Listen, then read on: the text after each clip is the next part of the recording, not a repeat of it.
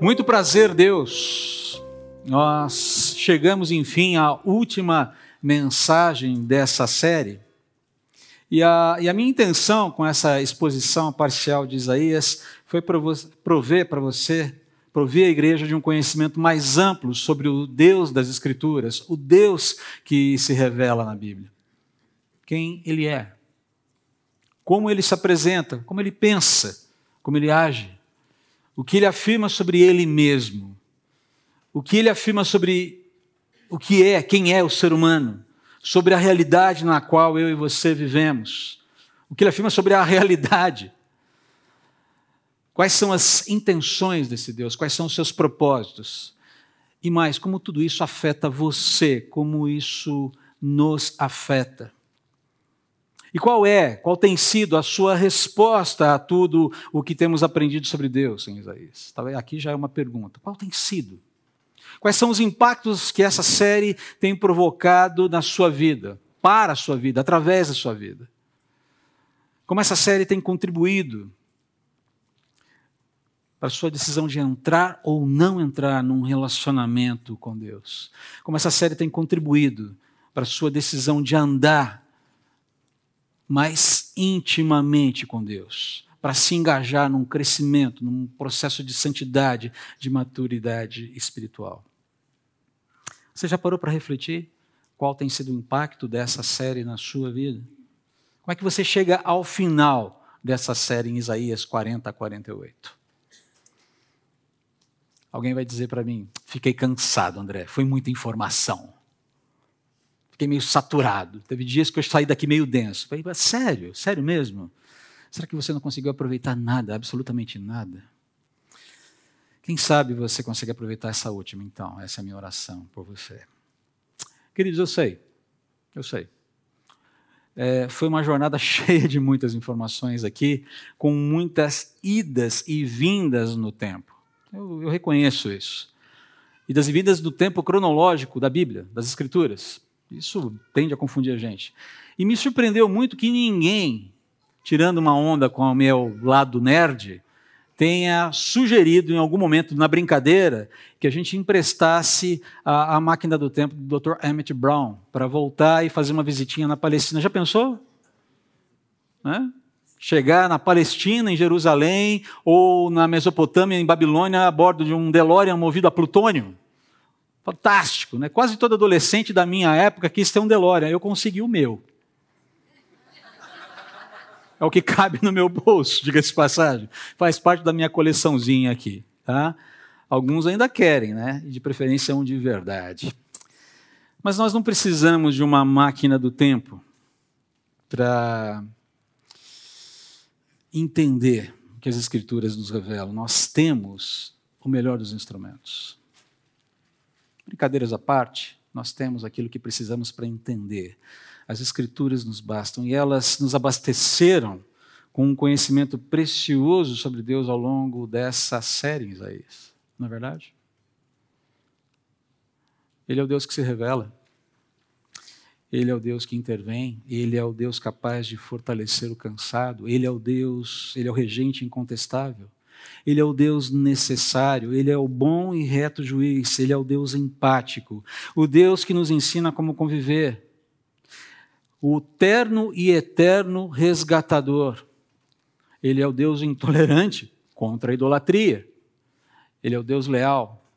Ele é o Senhor de tudo. Ele é o oleiro magnífico, lembra-se? O Deus perante quem todos se ajoelharão. Ele é o Deus incomparável. Ele é o Deus que pune o mal. Ele é o Deus que defende a sua honra.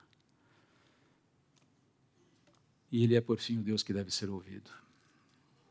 Nossa última leitura em Isaías, nessa série. Ouça-me, ó família de Jacó, Israel, meu escolhido, somente eu sou Deus. O primeiro e o último.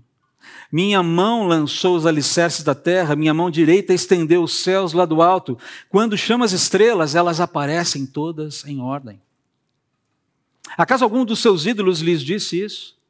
Venham todos e ouçam: o Senhor escolheu seu aliado e usará para acabar com o império da Babilônia, destruir os exércitos babilônios. Eu disse: Eu o chamei, sim, eu o enviarei nesta missão e o ajudarei a ter êxito. Cheguem mais perto e ouçam. Desde o princípio eu lhes disse claramente o que aconteceria. Agora o Senhor soberano e seu Espírito me enviaram com esta mensagem. Assim diz o Senhor, seu redentor, o Santo de Israel: Eu sou o Senhor, seu Deus, que lhe ensina o que é bom e o conduz pelo caminho que deve seguir. Quem dera tivesse prestado atenção às minhas ordens. Teria experimentado paz que flui como um rio, justiça que, justiça que o cobriria como as ondas do mar. Seus descendentes seriam incontáveis como areia na praia. Não teria sido necessário destruí-lo nem eliminar o nome da sua família. Saiam do cativeiro. Deixem a Babilônia e os babilônios, proclamem esta mensagem, anunciem em alta voz para os confins da terra: o Senhor resgatou os seus servos, o povo de Israel. Não passaram sede quando ele os guiou pelo deserto. Ele partiu a rocha e a água jorrou para que bebessem. Mas para os perversos não há paz, diz o Senhor. Você notou a recorrência da ordem ouça no texto mais uma vez? Você ouviu? Você notou?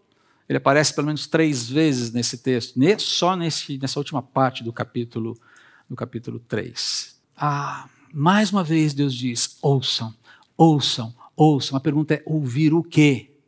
Ouvir para quê?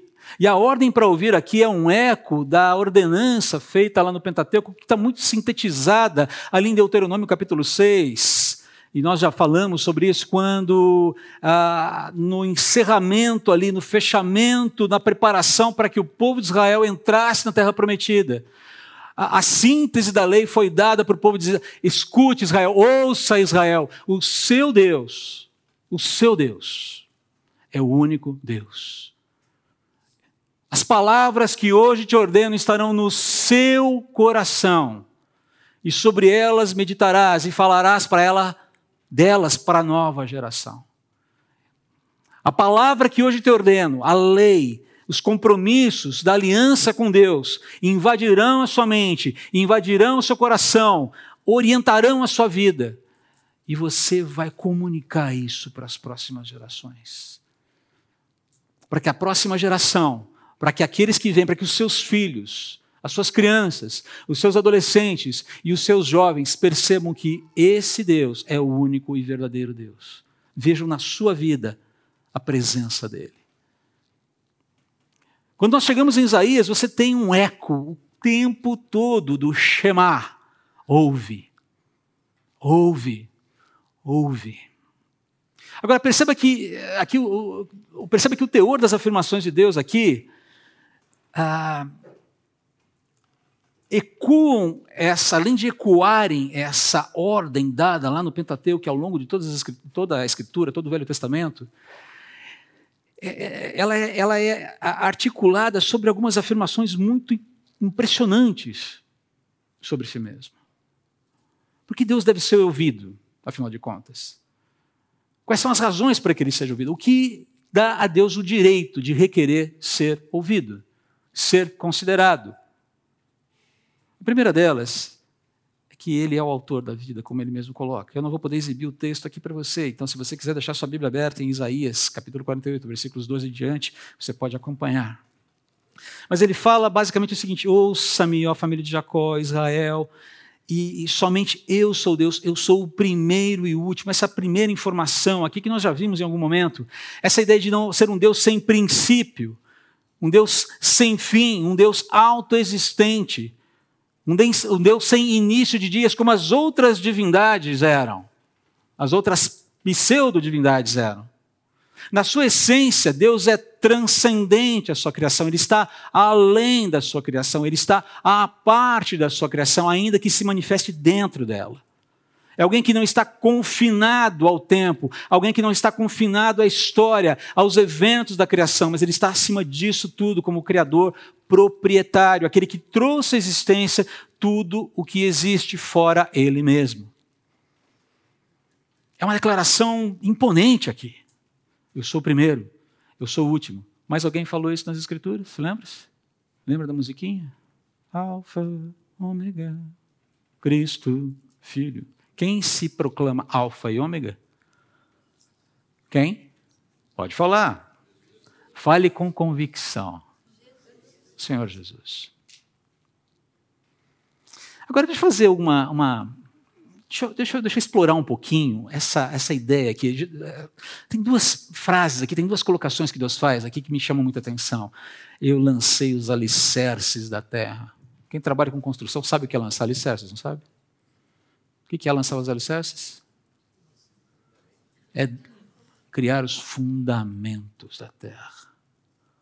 E é interessante, não dá para a gente ler aqui, seria maravilhoso poder ler com vocês agora Jó 38 a 42, cinco capítulos, quando Deus finalmente se manifesta a Jó no meio do seu sofrimento e começa assim: Quem é esse que obscurece a minha grandeza com seus questionamentos? Onde estava você quando eu? E aí vem uma série de perguntas retóricas, porque não há como respondê-las. Onde você estava, Jó, quando eu, e entre elas, estabeleci os alicerces da terra, lancei os alicerces da terra, delimitei os mares. Ele falou: Eu sou o criador de todas as coisas. Antes que você existisse, eu estava criando. E antes que a criação existisse, eu era, eu sou. É tremendo. Leia Jó 38 a 42 da semana em casa, um capítulo por dia. Se você conseguir ler só, se você conseguir ler parcelado, porque no momento que você começar a ler aquilo ali, vai ser numa tacada só, tenho certeza disso. É sensacional. Mas ah, eu não posso negar para vocês que quando nós chegamos aqui e Deus fala, quando chamo as estrelas, elas aparecem todas em ordem. Não dá para ler isso aqui de uma forma singela. Não dá. Você tem que ter alguns dados na sua mente. Você tem que ter algumas informações na sua mente que ajudam a entender o impacto dessa frase. Você tem uma ideia de quantas estrelas existem no universo? Bom, deixa eu dar alguns números para vocês. Momento, momento nerdice aqui. Você tem ideia de qual é o tamanho do universo observável? Observável. Aquilo que consegue ser observado com os instrumentos criados pelo homem. Qual é o tamanho dele? A partir do observador, 46 bilhões de anos-luz em qualquer direção. 46 bilhões de anos para cá, isso virar mais 46 bilhões de anos para cá. Isso perfaz o quê? Um diâmetro de? Um diâmetro esférico, tá? Não é diâmetro circular, é diâmetro de uma circunferência. 92 bilhões de anos-luz. Isso, universo observável. Detalhe, mais um número aí. Cada ano-luz equivale a 9,5 trilhões de quilômetros. Hum? Um aninho-luz. Ah, você quer saber a distância do universo observável em quilômetros? É fácil, é só multiplicar 92 bilhões por 9,5 trilhões. Vai dar alguma coisa como 875 sextilhões de quilômetros. Você sabe o que é isso? Eu não consigo imaginar. É zero para Dedéu. Isso é o universo observável. E falando em sextilhões, você tem ideia de quantas estrelas existem dentro deste universo estimado? Estimativa. 10 sextilhões. E Deus as colocou cada uma lá para cumprir uma função. O universo tem uma mecânica, você sabe disso. Alguém já deve ter ouvido falar do tal do fine tuning. O horror dos astrônomos ateus. Porque denuncia a presença de uma mente inteligente por trás de tudo isso aqui. Eu sou aquele que chama as estrelas e as coloca no lugar. Não há como a gente fazer uma leitura singela sobre esse tipo de declaração. Isso mexe com as nossas entranhas, com o âmago do nosso ser. Quando Deus se apresenta, então ele, ele merece, ele deve ser ouvido pelo fato dessa grandiosidade dele, ser o autor da vida. E eu estou dentro dessa realidade criada por ele. E é interessante que, apesar de eu ser um cisco dentro dessa realidade criada por ele, ele me conhece pelo meu nome. Ele conhece você pelo seu nome. Não é interessante isso? A despeito de toda essa grandeza, é um paradoxo. Grandioso, tremendo, imenso. Mas sabe quem você é? e te conhece desde o ventre materno. Salmo 139. Mas o segundo motivo pelo qual Deus deve ser ouvido, porque ele levará a cabo todos os seus planos e propósitos. Vamos avançando aqui, eu vou ter que correr um pouquinho com o texto. Quando ele fala, quando ele mais uma vez faz aquela provocação, qual dos seus ídolos disse que vai acontecer? E aí ele volta aqui dá de novo aquela informação sobre alguém que ele vai levantar para livrar Israel de um cativeiro que ainda vai acontecer. E aqui ele novamente está é, mencionando a sua, a sua ideia, o seu, a, o seu, a sua o seu propósito de levantar Ciro como esse instrumento que vai libertar Israel. Ele deixa claro aqui que tudo e qualquer poder humano, numa dimensão mais profunda, sempre vai atender os seus propósitos. Qualquer poder humano. Não há poder que não esteja debaixo dos seus propósitos. Eu posso não entender, eu posso não compreender, eu posso até não gostar, mas isso não significa que de alguma forma Deus fale: hum, cara, pegou um desvio aqui, eu não tinha percebido. Isso não existe. Deus está falando aqui, vou levantar um aliado.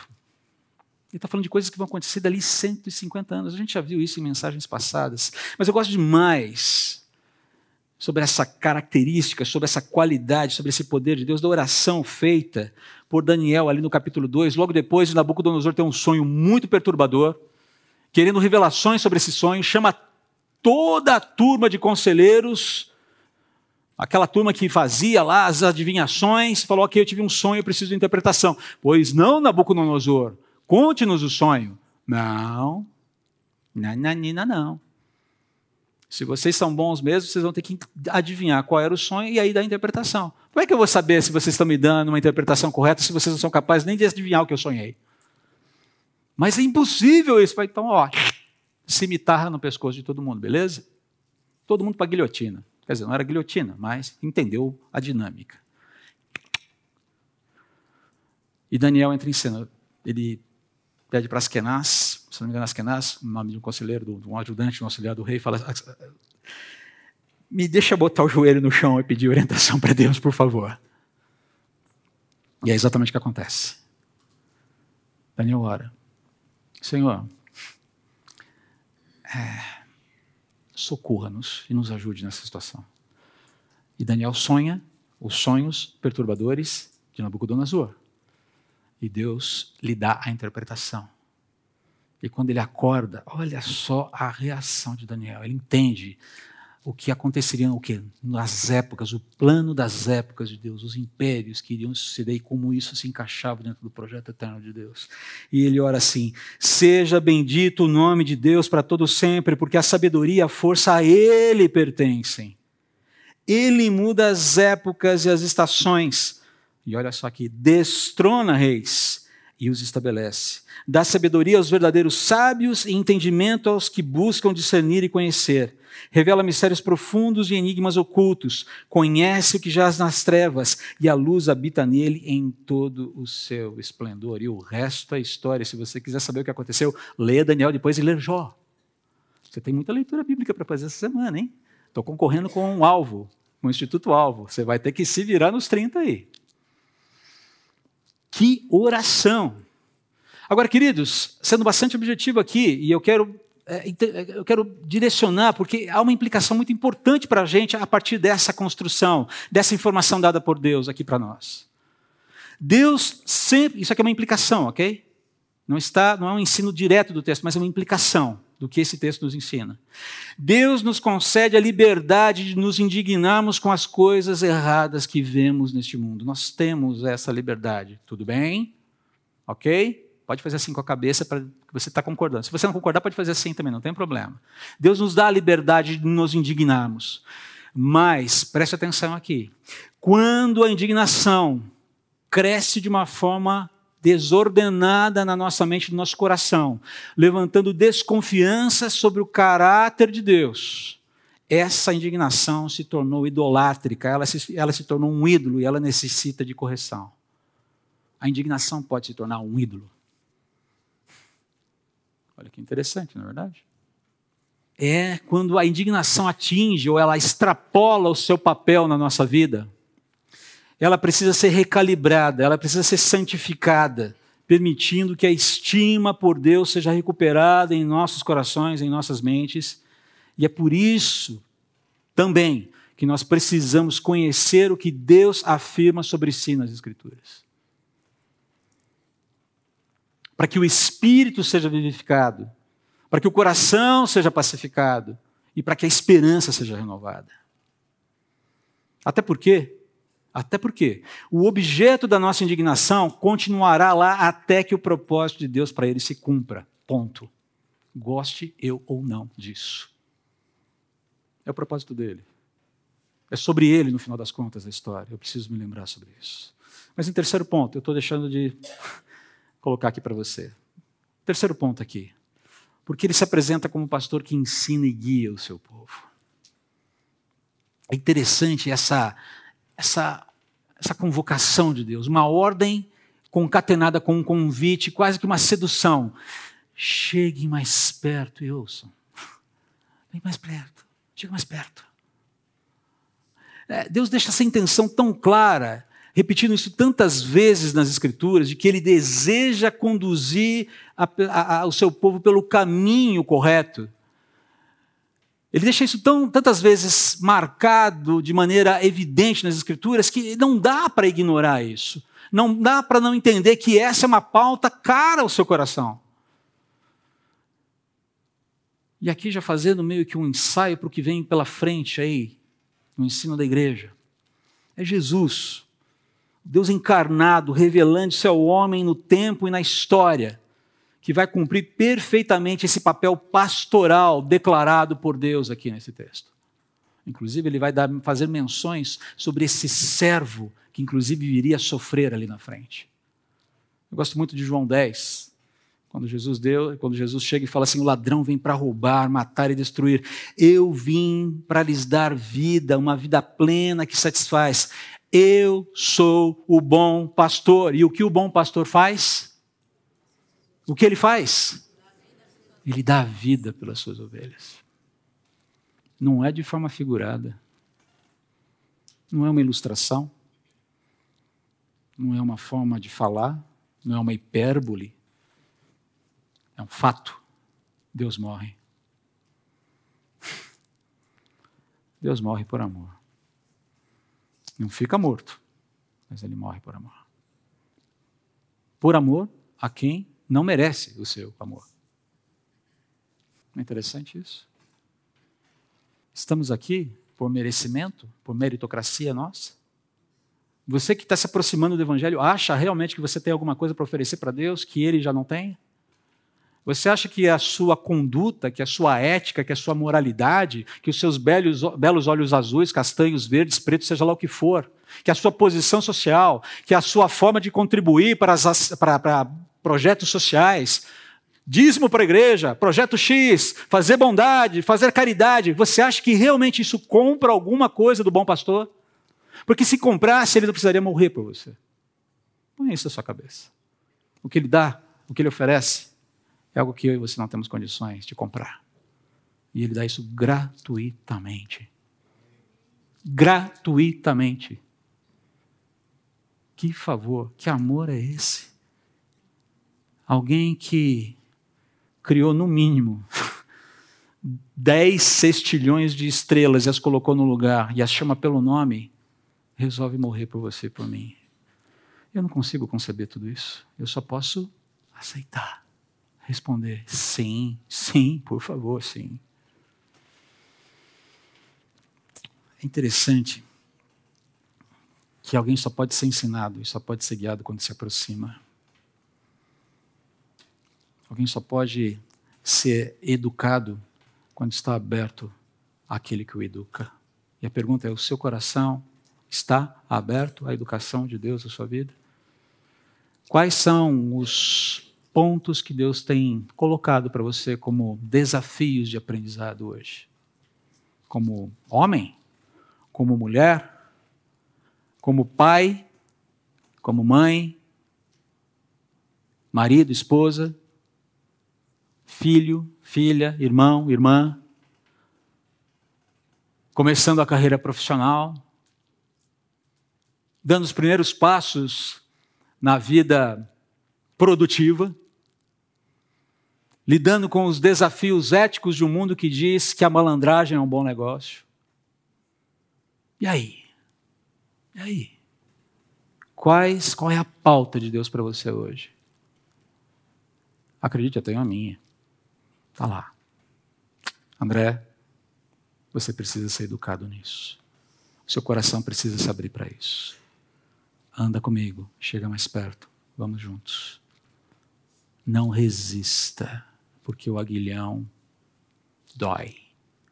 Não resista ao aguilhão. Deixa eu te cutucar na direção correta. Vai valer a pena.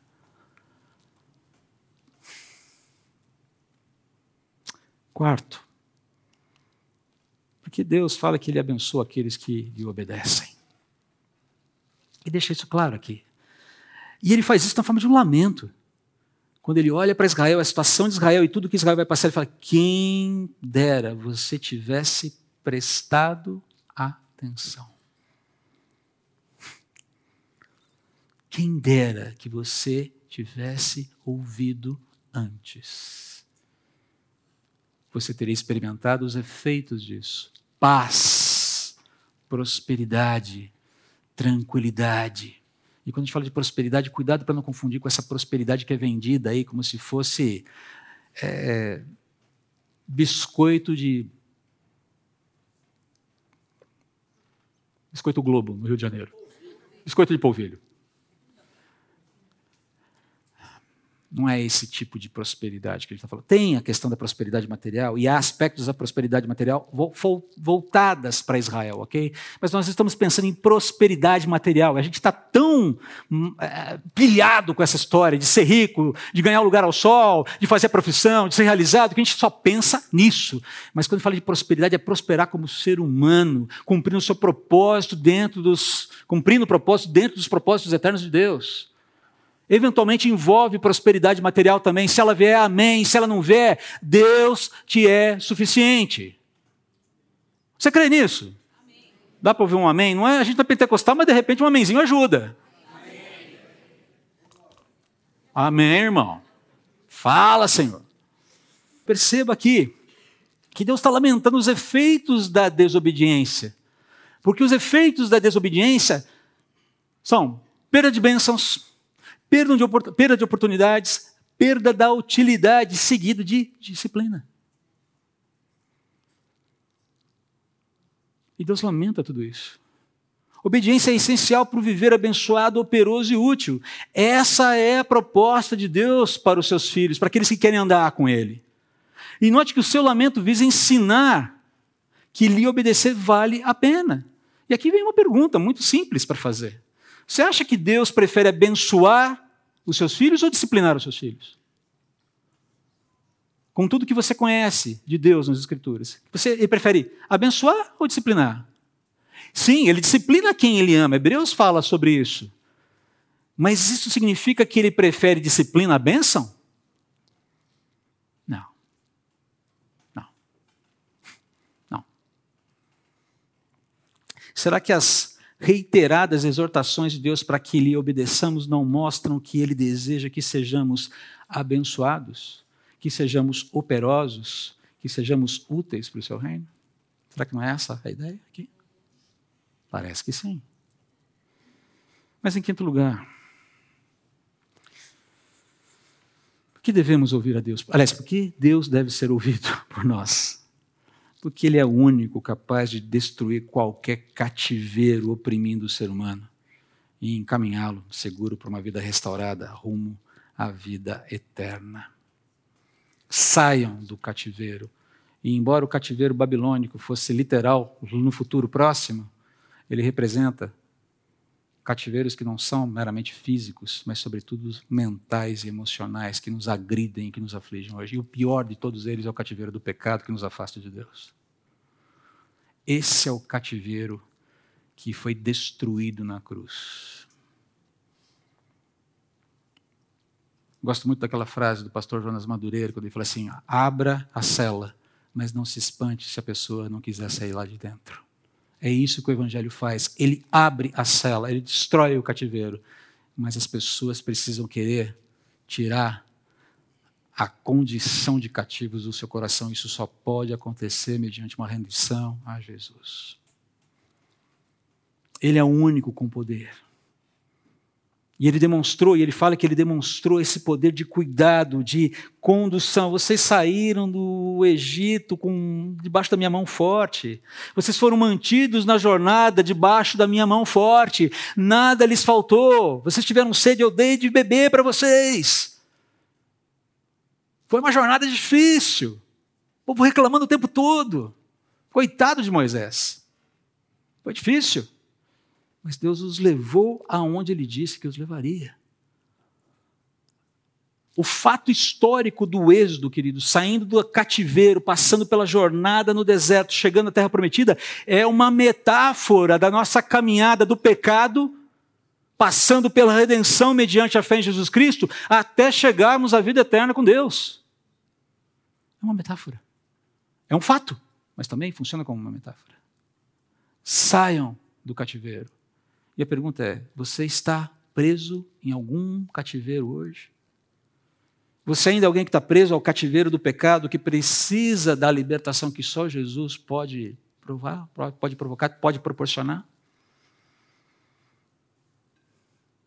Há algum outro cativeiro que pega você hoje? Que aprisiona você, que impede que você seja mais operoso, mais abençoado e mais útil nessa jornada durante a nossa passagem pelo deserto, ponha isso na mente, nós estamos atravessando um deserto. A vida é um deserto, com ocasionais oásis, com ocasionais pastos verdejantes e remansos de água tranquila para a gente beber. E eles vêm quando, sempre que necessário, eles vêm. Deus providencia. Salmo 23 fala sobre isso. Mas o caminho de um pastor com as suas ovelhas é, por definição, um caminho por lugares nem sempre muito agradáveis. Mas o pastor sabe sempre o momento de dar descanso para as suas ovelhas e refrigerar a sua alma, ou a alma delas. Mas o fato é que nesse processo ele está simplesmente conduzindo um rebanho que sai de um cativeiro para um destino eterno de tranquilidade, paz e segurança.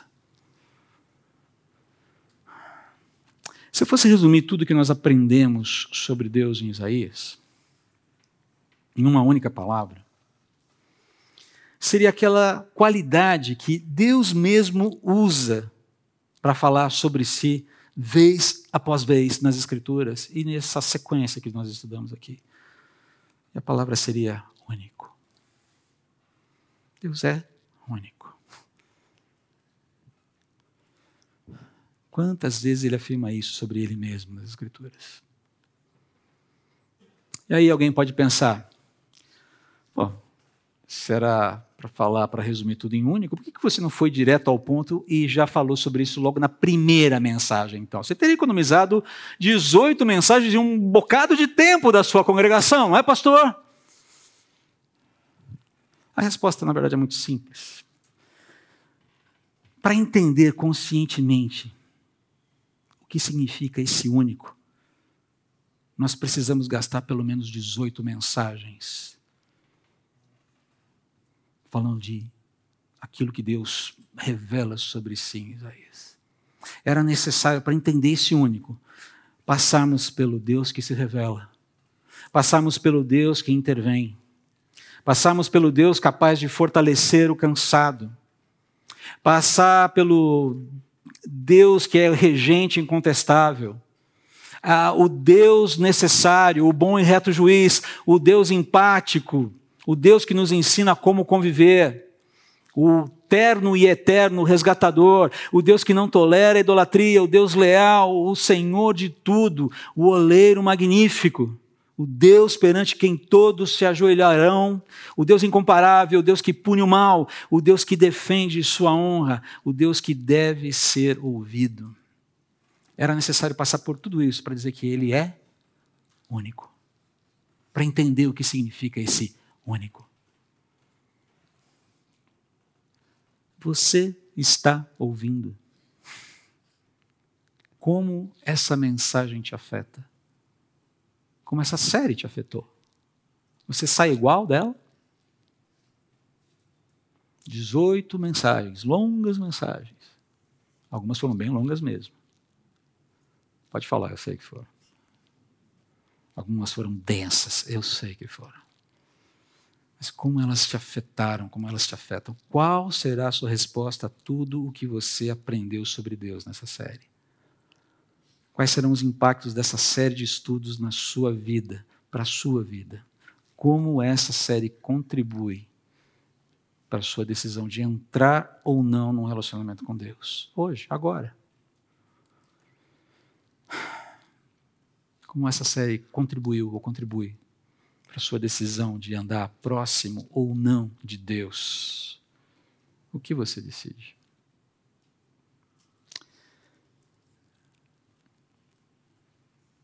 Eu já ia esquecendo. Acabei de olhar aqui, já estava esquecendo. Particularmente, eu resumiria Deus, as qualidades de Deus, com mais uma palavra. Eu não deixaria de usar único, mas eu colocaria mais uma palavra. E a palavra é extraordinário. Mas isso é uma outra história. Vamos orar. Abaixe sua cabeça. Senhor, eu quero te agradecer pelo que aprendemos em Isaías. E eu não posso negar que tive um sentimento de orfandade essa semana quando preparava essa última mensagem. Puxa, está acabando. Deu tanto trabalho, mas está acabando. Que pena. Mas eu te agradeço pelo que o Senhor me ensinou ao longo desse, dessa caminhada. E como o Senhor me desafiou e tem desafiado ao longo desse processo de te conhecer melhor. Eu clamo Senhor que os meus amigos que aqui estão, os meus irmãos que aqui estão, cada um deles seja convidado a refletir sobre essa área que o Senhor tem chamado a nossa atenção nesse momento. O Senhor conhece os corações, eu clamo que o teu Espírito Santo faça a obra. Eu não sou o Espírito Santo, eu não tenho esse poder. Somente o Senhor pode chegar no coração de cada um e trazer à tona as discussões que precisam é, ser tratadas. Eu clamo ao Senhor que faça isso. Posso me colocar como amigo, como pastor, como um colega de caminhada, como um, um membro de uma família, alguém que está tá do lado para caminhar juntos e, e escorar e dar o ombro. Mas há aspectos aqui que somente o teu espírito pode tratar, trazer à tona, para que sejam adequadamente tratados. Eu clamo, por favor, faz isso. E que cada um aqui, atingido no âmago da sua dessa pauta pelo teu Espírito Santo, responda, eu te clamo, positivamente aos teus apelos. É a nossa oração em nome de Jesus. Amém.